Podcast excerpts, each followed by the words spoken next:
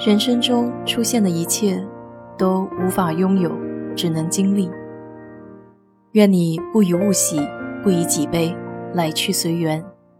我是 DJ 水色淡子，在这里给你分享美国的文化生活。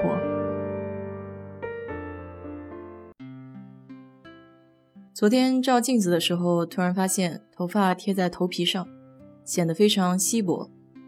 然后我就开始在网上找。能够使头发看起来丰盈的洗发水，在这个过程里，我发现各个地方的水质其实对头发也有影响。来美国以后，我一般都喝瓶装的矿泉水，有时候会烧开水喝。烧水壶里面通常过一段时间就会有一层白色的物质在壶底，这说明水质比较硬。所谓硬水，就是指含有较多可溶性钙镁化合物的水。一个简单的测试方法就是看水和肥皂作用反应的能力，越硬的水越难起泡。头发的生长环境是喜欢弱酸性的，所以经常在碱性环境下洗头会影响头发的生长。美国有百分之八十五的地区水质都偏硬，目前硬水问题最严重的有五个城市，分别是印第安纳州的印第安纳波利斯。赌城拉斯维加斯、明尼苏达州的明尼阿波利斯、亚利桑那州的凤凰城、德州的圣安东尼奥和佛罗里达州的坦帕，硬水里面含有的矿物质比较多，但是太硬或者太软的水都不好，通常还是得过滤之后再喝比较好。当然不是说不能直接喝，如果你去一般的餐馆，没有特殊要求是瓶装水的话。服务生给你上的都是自来水，英文叫 tap water。一九七四年的时候，美国国会就通过了饮用水安全法。之后，八六年和九六年又追加了修正案。根据这个法案，自来水公司必须接受监管，定期汇报水质情况。每年七月一日之前，还得向公众发布水质报告，让所有的用户了解情况。从环保署的报告来看，百分之九十四的自来水公司的水质是符合安全饮用标准的，所以美国的水质还是可以的。但问题的关键是，即使水质没有问题，也不能保证储水系统和水管没有问题。每个城市都有一套相对稳定而且成熟的供水系统，简而言之，就是地下水被集中净化处理之后。会存储到当地的水塔里，就是开车穿小镇子的时候常见的热气球。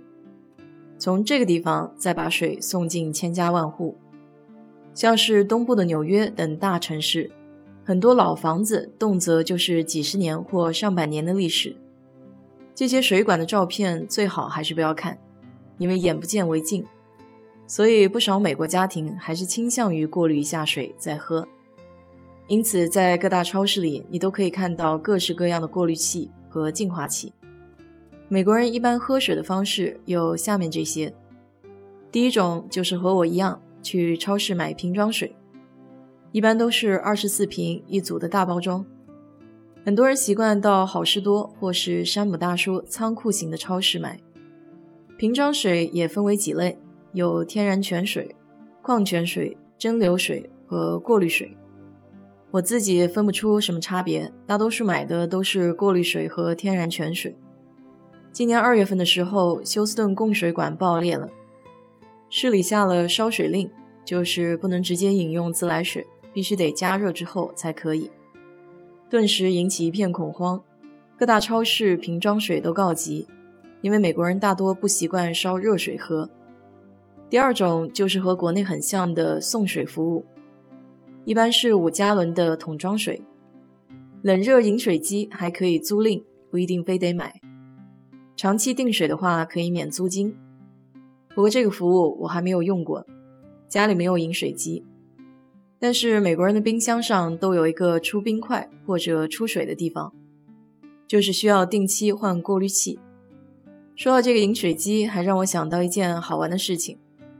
就是原来上高中的时候，每个班级都有一个饮水机，每天的值日生需要去换水。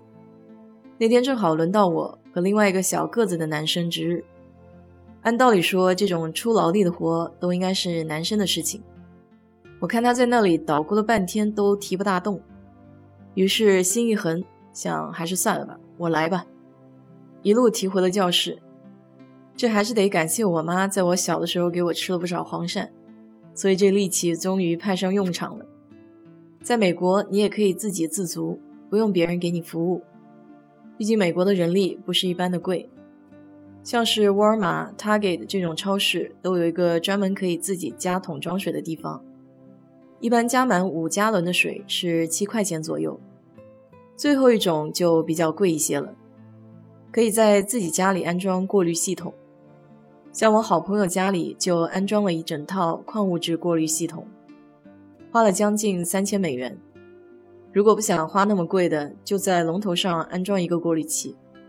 定期更换滤芯就可以，这种几十美元就可以搞定。然后滤芯的价格在十美元的样子，大概是每三个月换一次。